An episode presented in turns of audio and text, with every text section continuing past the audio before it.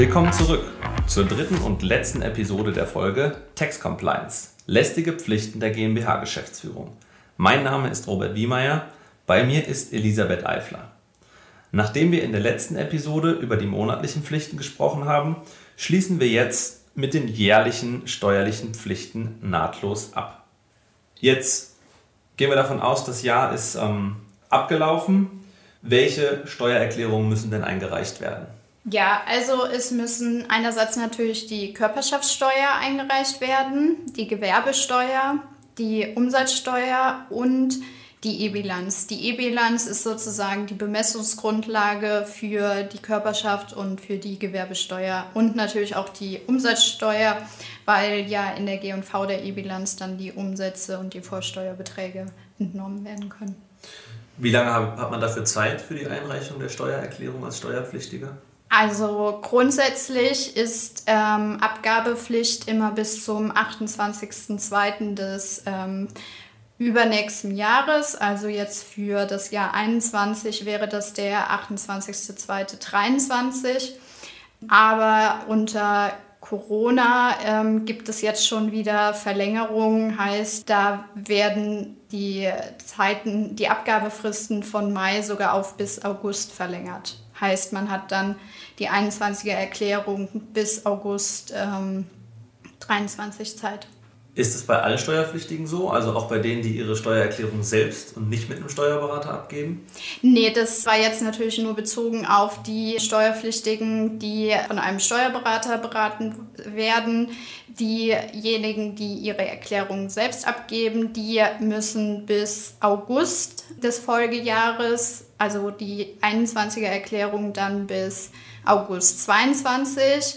Jedoch gibt es hier auch nochmal Corona-Verlängerung von ähm, zwei Monaten, drei Monaten ähm, bis Oktober. Ich muss sagen, ich habe da auch langsam den Überblick verloren, was die Abgabepflichten betrifft. Dann gab es hier eine Verlängerung und da nochmal drei Monate und für die nächsten drei Veranlagungszeiträume schmilzt sich dann die Verlängerung jeweils monatlich ab. Also da ja, da gab es immer wieder sehr immer wieder viele Veränderungen genau. während Corona. Ja. Dann lass uns doch mal zuerst über die sogenannten Ertragssteuererklärungen, sprich Körperschaft und Gewerbesteuererklärung sprechen. Weshalb kann hier nicht einfach der Jahresüberschuss aus der Handelsbilanz der Besteuerung auch zugrunde gelegt werden? Also im Grundsatz, wenn es eine ganz einfache Bilanz ist, dann könnte es eine Einheitsbilanz sein, dann könnte die handelsrechtliche Bilanz gleich auch der Steuerbilanz sein. Jedoch muss man sagen, dass die Handelsbilanz und die Steuerbilanz verschiedene Prinzipien hat. Die Handelsbilanz ist ähm, da gilt das Vorsichtsprinzip. Also lieber mal eine höhere Rückstellung eingehen, weil man muss ja gucken, dass das Unternehmen wirklich stabil bleibt. Lieber nehme ich ähm, einen Aufwand schon rein oder ein Erlös wird erst dann wirklich dargestellt, wenn es realisiert wird. Sozusagen im, im Sinne der Gläubiger genau, des Unternehmens. Genau, im Sinne der Gläubiger. Und die Steuerbilanz, die ist ja für die Ermittlung der Steuer. Heißt, da ist immer im Vordergrund möglichst schnellstmöglich den Gewinn oder die ähm, wenig Aufwendung, wenn es noch nicht wirklich klar ist, entstehen diese Aufwendungen oder nicht, dann ist in der Steuerbilanz die dann nicht darzustellen. Insbesondere sogenannte Drohrückstellungen oder so dürfen in der Steuerbilanz nicht dargestellt werden. Und jetzt hast du gerade schon das Wort Drohverlustrückstellungen ähm, verwendet. Wo, also in welchen Bereichen gibt es denn da regelmäßig Abweichungen in der Steuererklärung oder auch Steuerbilanz? Ja, die klassischen Abweichungen sind im Rückstellungsbereich. Handelsrechtlich würde ich ja eher eine höhere Rückstellung darstellen als steuerrechtlich. Steuerrechtlich habe ich eine gewisse Begrenzung dort. Oder auch im Verbindlichkeit. Ähm, ich würde eine Verbindlichkeit noch nicht erst dann abschreiben, wenn es wirklich voraussichtlich dauerhaft die Abschreibung ist. Ähm, genauso eine Forderung würde ich auch erst abschreiben, wenn wirklich klar ist, zum Beispiel Insolvenz des Unternehmens, gegenüber dem ich die Forderung habe. Internationale Mandanten haben natürlich oft auch Darlehen oder Forderungen in, in Fremdwährung. Gibt es jetzt hier Besonderheiten oder Abweichungen zwischen Handels- und Steuerbilanz? Ja, hier gibt es natürlich auch ähm, wieder Abweichungen, weil handelsrechtlich würde ich am Jahresende in der Regel ähm, ja die Fremdwährung umrechnen, weil in der Bilanz muss ja immer, egal ob es Handelsrecht oder Steuerrecht ist, in Euro ausgewiesen sein. Ähm, heißt, ich muss immer gucken, wie viel ist die Verbindlichkeit oder die Forderung noch zum Bilanzstichtag wert.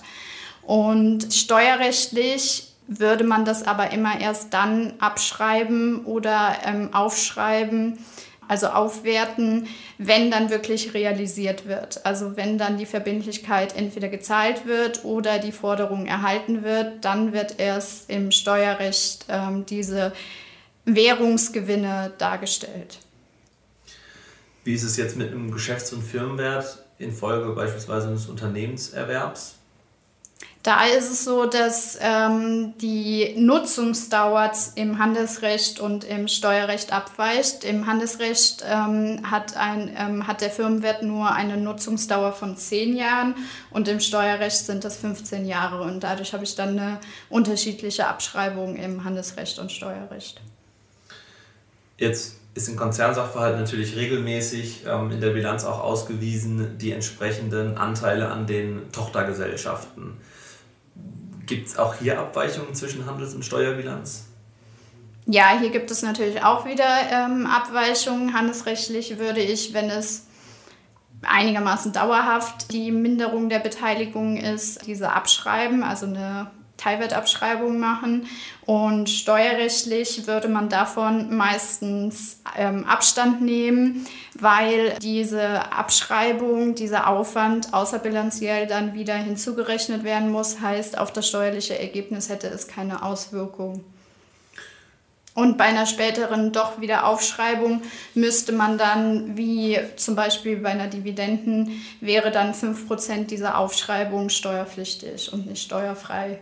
Das heißt, im Grunde kann man schon dann die generelle Empfehlung aussprechen, oder könnte man die generelle Empfehlung aussprechen, Wertabschreibungen auf Anteile an Kapitalgesellschaften muss man steuerlich aufpassen, ob man die entsprechend auch vornimmt oder nicht.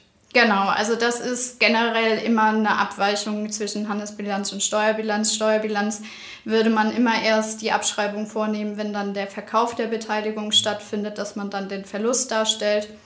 Ähm, aber handelsrechtlich würde man es dann laufend machen. Jetzt haben wir gerade über bilanzielle Sachverhalte gesprochen. Daneben muss ich im Zuge der Steuererklärung ja auch das Thema außerbilanzielle Sachverhalte oder Korrekturen berücksichtigen. Was hat es denn damit auf sich? Oder kannst du da Beispiele geben, an welchen Stellen, bei welchen Konten man genau hingucken sollte im Zuge der Erstellung der jährlichen Steuererklärung? Genau, also bestimmte Sachverhalte sind zwar auch in der Bilanz als Aufwand darzustellen, weil grundsätzlich muss ich ja erstmal jeglichen Aufwand, den ich mit einer GmbH habe, in der Bilanz in der G&V darstellen. Jedoch gibt es bestimmte Sachverhalte wie zum Beispiel Bewirtungen an Kunden, wo die Finanzverwaltung sagt, hier wollen wir nicht ähm, 100% steuerlich abzugsfähig ähm, diese Aufwendung haben. Heißt, hier gibt es dann immer eine 30-prozentige Kürzung. Ähm, heißt, es ist nur zu 70% der Aufwand abzugsfähig. Heißt, geht in den steuerlichen Gewinn. Ähm, genauso Geschenke an Kunden, die sind, sobald der Wert des Geschenks über 35 Euro brutto ist, dann sind diese Geschenke nicht abzugsfähig. Genauso die Ertragssteuern oder ähm, die Beteiligungserträge, heißt, wenn ich Dividenden bekomme oder ähm, Beteiligung verkaufe, dann sind die Erlöse nicht ähm, sind steuerfrei, aber dafür sind gewisse Pauschalen an Betriebsausgaben nicht abzugsfähig. Deswegen sagt man immer in dem Bereich, dass nur eine fünfprozentige Versteuerung gibt. Deswegen spricht man dann vermutlich auch über den sogenannten Steuerbilanzgewinn und das zu versteuernde Einkommen, oder? Genau, also der Steuerbilanzgewinn ist mein Gewinn laut Bilanz, also den Steuerbilanz, wo ich dann gegebenenfalls Abweichungen Handelsbilanz, Steuerbilanz habe, im Bereich, wenn ich die Rückstellung höher oder niedriger habe. Und das zu versteuernde Einkommen ist dann das Ergebnis nach den ganzen außerbilanziellen Korrekturen. Jetzt ist natürlich im Zuge der jährlichen Steuererklärung regelmäßig auch noch so eine Anlage mit einzureichen, die sich mit dem Thema steuerliches Einlagekonto beschäftigt. Was hat es damit auf sich und kann ich davon möglicherweise auch als Steuerpflichtiger profitieren? Ja, also das steuerliche Einlagenkonto ist grob gesagt das der Anteil, den ich in der Kapitalrücklage habe, in meinem Eigenkapitalkonto. Ich habe mein Stammkapital und zusätzlich habe ich gegebenenfalls weiteres Geld in meine GmbH gegeben. Und wenn ich dann in den Folgejahren diesen Betrag ausschütten würde, würde ich ja schon also versteuertes Geld, was ich in die GmbH gegeben habe, wieder zurückbekommen. Und dort gäbe es dann gegebenenfalls Möglichkeiten, dies steuerfrei zu bekommen. Jedoch ähm, wird da immer geguckt, was ist mein ausschüttbarer Gewinn, also das, was ich als Gewinn generiert habe durch das Unternehmen. Das muss ich natürlich nochmal versteuern. Aber alle Beträge, die darüber hinausgehen, die können steuerfrei wieder entnommen werden. Das klingt ja jetzt im ersten Moment nach einem Gestaltungsmittel, was ich im Grunde nur dann zur Anwendung bringen kann, wenn tatsächlich auch die Gewinne, die die Gesellschaft erwirtschaftet hat, aufgebraucht sind und ich nur darüber hinaus Ausschüttungen vornehme? Oder gibt es da eine Verwendungsreihenfolge? Nee, genau, das, hast du richtig erkannt. Ähm, ich kann nicht sagen, ich äh, nehme das aus der Kapitalrücklage, also ähm, ich schütte die Kapitalrücklage aus, sondern da wird immer genau berechnet. Erst wenn ich meine Gewinne ausgeschüttet habe, danach kann ich dann an das Eigenkapital gehen. Jetzt haben wir natürlich implizit gerade über die Körperschaftssteuererklärung gesprochen. Auf die Gewerbesteuererklärung meldet sich dann regelmäßig die Gemeinde zurück. Weshalb kommt die Gemeinde da an der Stelle auf den Steuerpflichtigen zu? wenn die Erklärung eben noch beim Finanzamt eingereicht wurde? Ja, das hängt ein bisschen damit zusammen, wer die sozusagen die Hoheit über die Steuerarten zu tun hat. Körperschaftssteuer, Umsatzsteuer hat ähm, die Hoheit ähm, die Länder und die Gewerbesteuer ist eine Kommune oder die Gemeindesteuer. Deswegen werden die auch verwaltet von den Gemeinden und deswegen kommt auch, weil jede Gemeinde ja auch ihren individuellen Hebesatz hat, kommt da dann die finale Festsetzung über die Gemeinden. Ausnahme hiervon sind ähm, die Stadtstaaten, also Hamburg, Berlin, Bremen. Da ist alles in einer Hand, das Finanzamt und auch die ähm, Gewerbesteuer. Bei der Gewerbesteuererklärung sind jetzt ja auch nochmal Anpassungen erforderlich. Welche Sachverhalte können mir denn da als Steuerpflichtiger auf die Füße fallen? Also wo, wo muss man da im Grunde genommen aufpassen, dass man sich bei der Gewerbesteuer nicht ein faules Ei ins Nest legt? Ja, also bei der Gewerbesteuer gibt es sozusagen gegenüber dem steuerlichen ähm, Gewinn in der Körperschaftssteuer noch weitere Hinzurechnungen oder Abkürzungen. Ähm, wie zum Beispiel Zinsen können nicht ähm, in voller Höhe abgezogen werden oder Leasing-Aufwendungen, die werden dann wieder anteilig hinzugerechnet. Das heißt, wenn ich im Grunde zu stark fremdfinanziert bin, ähm, zu viel Miete für verschiedene Gegenstände, ob das jetzt Immobilien oder Mobilien sind, dann muss ich aufpassen, dass ich, äh, beziehungsweise dann könnte es mich in der Gewerbesteuer an der Stelle treffen. Die Steuer, gehen wir davon aus, dass die Steuererklärung jetzt eingereicht ist ähm, und entsprechend vom Finanzamt Steuerbescheide kommen. Was ist denn, wenn ich mit diesen Steuerbescheiden nicht einverstanden bin? Kann ich mich dagegen wehren? Ja, natürlich. Es ist ja ein Verwaltungsakt. Gegen einen Verwaltungsakt kann ich mich immer wehren. Ähm, hier wäre das richtige Mittel ein Einspruch, ähm, wo dann ähm, gegen entsprechend den Steuerbescheid die Punkte begründet werden und hoffentlich dann auch die entsprechende Einspruchsentscheidung vom Finanzamt kommt. Angenommen, ich habe es mit einem uneinsichtigen Finanzamt zu tun, beziehungsweise einem, was meiner Auffassung nicht folgt, ähm, und die sagen, das ist eine schöne Auffassung, Frau Eifler, Herr Niemeyer, die teilen wir nur leider nicht. Wie geht es dann weiter? Ja, der nächste Schritt wäre dann eine Klage vom Finanzgericht. Da hat jedes Bundesland ein eigenes Finanzgericht. Ähm, heißt, man müsste eine Klage einreichen. Falls dann sogar ähm, das Finanzgericht dann ähm, anderer Auffassung ist, also und man wäre dann der nächste Schritt, ähm, vor das Bundesfinanzgericht in München zu gehen. Hoffen wir, dass es dazu in unseren meisten Fällen nicht kommt, wobei wir es in der Praxis ja tatsächlich, zumindest jetzt Revisionen vor dem BFH, sehr selten sehen. Jetzt würde ich ganz gerne noch ein Thema kurz anreißen Angenommen, der Jahresabschluss ist aufgestellt, die Steuererklärungen sind eingereicht, wir hatten ein gutes Geschäftsjahr, dann stellt sich natürlich ab einem gewissen Punkt auch die Frage, können wir die Gewinne aus der Gesellschaft ausschütten. Was ist denn hier bei Gewinnausschüttungen aus der Gesellschaft zu beachten? Muss ich auch hier Meldungen gegenüber dem Finanzamt machen? Ja, hier müsste man natürlich auch Meldungen gegenüber dem Finanzamt machen, weil jede Ausschüttung aus ähm, der GmbH stellt ja eine Dividenden, Dividenden dar, worauf Kapitalertragssteuer ähm, entfallen würde. Diese ist aktuell bei 25 Prozent. Ähm, und die GmbH wäre auch abführungsverpflichtet für diese Kapitalertragssteuer. Heißt, der ähm, Gesellschafter würde dann nur einen Nettobetrag bekommen und die Kapitalertragssteuer würde dann ähm, an das Finanzamt gemeldet werden und dann auch abgeführt. Kommen wir zum Ende.